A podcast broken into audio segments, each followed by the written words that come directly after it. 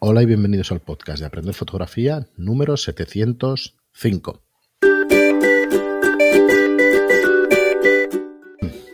Hola, soy Fran Valverde y como siempre me acompaña Pera la Regular. Muy buena, espera. Bueno, espera. Pues ahora creo que me oyes mejor. Eh, sí, va con un ligero desfase, pero bueno, no pasa nada. Ah, bueno, se me ha cambiado el, audio al poner los auriculares. No, pero te digo, te digo bien, espero que no soy no, porque los oyentes.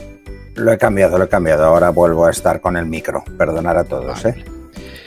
Bueno, y nada, disculpadme a mí también que tengo algo de, tos seca después de un. de que el aire acondicionado me cogiera la garganta un poco. Así que espero que no moleste demasiado. creo que estamos sufriéndolo todos por necesidad. Es que, bueno, el otro día salimos dos o tres días, que ya hacía un montón de tiempo, y en una de esas siestas relámpago me pilló el aire justo enfrente y, buah, y me dejó, me dejó bien hace ya una semana y pico, pero bueno, eso que te dura un poquito, a ciertas edades nos dura un poco más ya el constipado. y ya está. Sí, a la, a la tuya, pues imagínate a la mía. Bueno, espera, muy bien. Pues nada, ya estamos aquí otro episodio de Aprender Fotografía.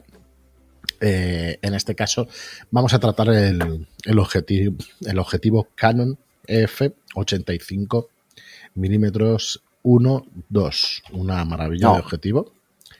Bueno, vamos al 1.2. No, no, no, pensaba que empezaríamos por el 1.8, pero vamos directos al 1.2. Como veas, como veas. No, no, pues directos, no hay problema. En el siguiente haremos el 1.8. Muy bien. O en el mismo, a ver, dependiendo del tiempo que nos dé. Pues adelante.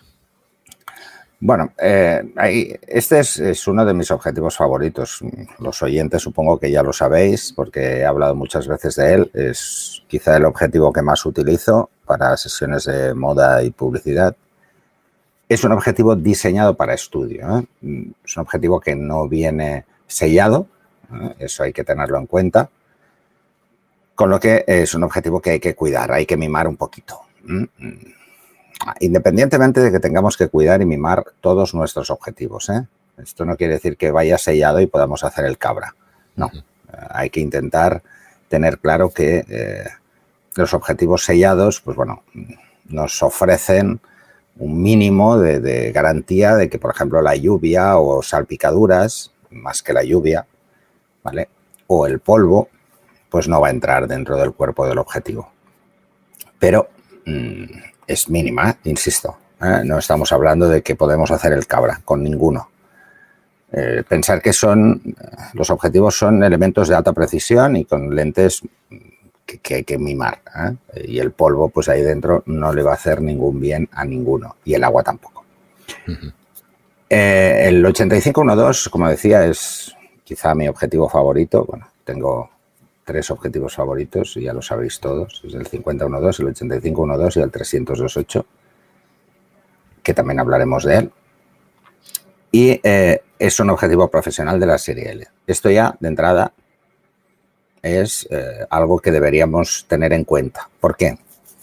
Por la construcción. La construcción de estos objetivos, tanto a nivel de grupos ópticos como a nivel exterior, eh, son objetivos tremendamente resistentes y son bastante eh, compactos dentro de lo que cabe. ¿eh? Dentro de que si nos vamos a 85 milímetros, dentro de la gama de 85 milímetros que vais a encontrar, tanto de Canon como de otros fabricantes, os daréis cuenta de que este es un objetivo voluminoso, pesado, ¿eh? con un parasol bastante consistente y bastante grande, que a veces dificulta plegarlo y guardarlo bien en la bolsa porque es bastante grande. Eh, pensar que, bueno, es un objetivo sobre todo diseñado por, por parte de Canon para hacer retrato. Es un objetivo pensado para hacer retrato. Que quede claro. Nada más. ¿eh? O sea, Canon este lo deja meridianamente claro. ¿eh? Es un objetivo de retrato tanto en interior como en exteriores. Teniendo en cuenta que en exteriores, pues bueno, normalmente cuando vamos a hacer retratos no nos vamos al Sáhara lleno de arena por el desierto. Pero si, por ejemplo, os vais ahora en verano a la playa con este objetivo, pues hay que ir con mucho cuidado con él. Eh, no porque sea fácil que entre polvo, porque fácil no es. ¿eh? El mío ha pasado por multitud de situaciones. Pero tenemos que hacer caso al fabricante en cuanto a que el hecho de que no esté sellado, eh, pues nos tiene que mover un poquito por dentro y decir, bueno, vamos a ir con más cuidadito más de, insisto. Sí, es que más el polvo, ¿no? El salitre en el mar y todo eso. Sí, todo eso es, francamente malo. Entonces, mm, cuando lo uséis, si lo usáis en un sitio de estos, pues luego, mm, antes de desmontarlo, mantenerlo montado en, la cámara y antes quitar todo el polvo, porque al desmontar es fácil que caiga dentro de la cámara, ¿eh? Y siempre recordar, ¿eh? Quitar el objetivo con la cámara apuntando al suelo, ¿eh? para que si hay algo de polvo caiga al suelo, no, no caiga dentro del cuerpo de la cámara. Eh, está pensado, como decía, para retratos interior-exterior con flash o sin flash. ¿eh? O sea, con una iluminación controlada o con muy baja iluminación. De hecho, la apertura 1.2 nos da muchísimo juego al respecto. Al margen de eso, eh, es un objetivo que tiene un desenfoque espectacular por la focal, 85 milímetros es, ya empezamos a notar los efectos del desenfoque del bokeh de una forma como mucho más intensa. Pensar que el desenfoque va en función de la profundidad de campo que tengamos, entonces nos vamos a dar cuenta enseguida con 85, a partir de 85 o 100 milímetros es vertiginoso el desenfoque, es cada vez más extremo y tiene eh, un diafragma de 8 hojas. Pero ojo, esto a veces os puede confundir. ¿eh? Veréis que hay unos que tienen 9, otros que tienen 8 y decimos siempre que cuantas más mejor. Bueno, depende también de cómo estén construidas. Estas son extremadamente finas y muy curvas. Tiene un desenfoque espectacular y muy, muy bonito ¿eh? el bokeh. ¿eh? Pensar que el efecto del bokeh es eh, más un tema conceptual, de cómo de bonito es ese desenfoque. ¿no? es un objetivo corto, lo que suele llamar eh, bueno, en general hablamos de estándar como los que vimos de 50 a 60 y estos son teles cortos. ¿eh? hasta unos 135 hablamos de telecorto básicamente. ¿eh? ya se considera un teleobjetivo, pero sobre todo es lo que nos dice como ventaja el fabricante que para hacer retrato creativo jugando mucho con el desenfoque es ideal incluso jugando con esta iluminación muy baja, tirando de aperturas 1.2.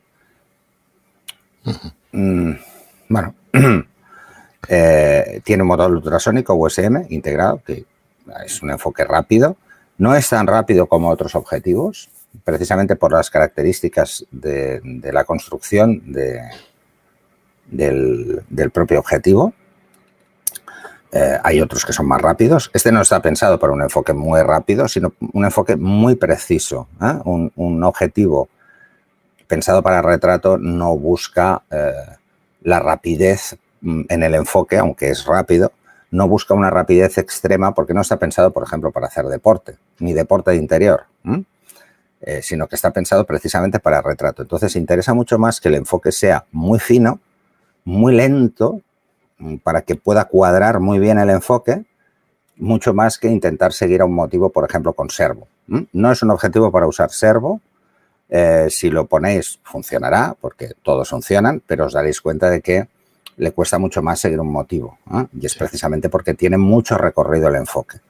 Eh, veréis que los objetivos que enfocan muy rápido tienen un recorrido muy corto. O sea, si lo ponéis en manual y movéis la anilla, os daréis cuenta que enseguida desenfoca. O sea, nada que movéis un pelín, ya empieza a desenfocar.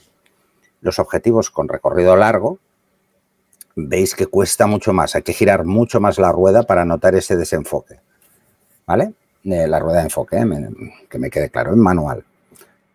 Estaría, en cuanto a velocidad de enfoque, estaría entre el 50, por ejemplo, y el 100 macro. El 100 macro es un objetivo que tiene un enfoque muy largo, que ya lo veremos, muy largo, porque está pensado para enfocar cosas con mucha precisión, donde el tiempo ya no es tan importante a la hora de enfocar, sino la precisión del enfoque. Y un 50 que es para un uso general, además por un ángulo tan amplio, de 46 grados, pues, a ver, el enfoque puede ser muy rápido porque normalmente no hacemos cosas que estén muy cerca. Con un objetivo como este, de entrada, estamos a distancias no de macro, pero estamos a distancias muy cercanas para obtener precisamente mucha resolución. En cuanto a las ventajas, ¿no? Eh, también tiene pues, el revestimiento Super Spectra que veréis en todos los objetivos de la serie L, con lo que nos evita luces parásitas y velo óptico. Esto nos da imágenes de mucha nitidez. ¿eh? Y si nos centramos en las Modulation Transfer Function, que ya comentamos cómo leerlas, os daréis cuenta que eh, el nivel de calidad es brutal. ¿eh? Y que tenéis una caída muy bestia, tanto en, longitudinal como en, sagital. Tenéis una caída muy lenta en los extremos a nivel de, contraste. ¿eh? Pero esto es lógico en objetivos que están pensados para, enfocar cosas cercanas. Mucha resolución, una transmisión de resolución óptica muy buena, pero en distancias, diríamos, cortas medias. ¿eh? Si queremos hacer fotografía, pues por ejemplo, de, cuerpo entero, pues os diría mejor coger el 50, ¿vale? Porque está más pensado para, jugar con un ángulo mayor. Eh, y este, pues para retratos hasta tres cuartos es perfecto, ¿no? Es, es, quizá el mejor objetivo de retrato que hay en el mercado, a mi modo de ver, ¿eh? Y bajo mi impresión, ¿eh? Pero pensar, ponerlo un poco entre comillas esto, porque ya sabéis que yo soy muy de este objetivo.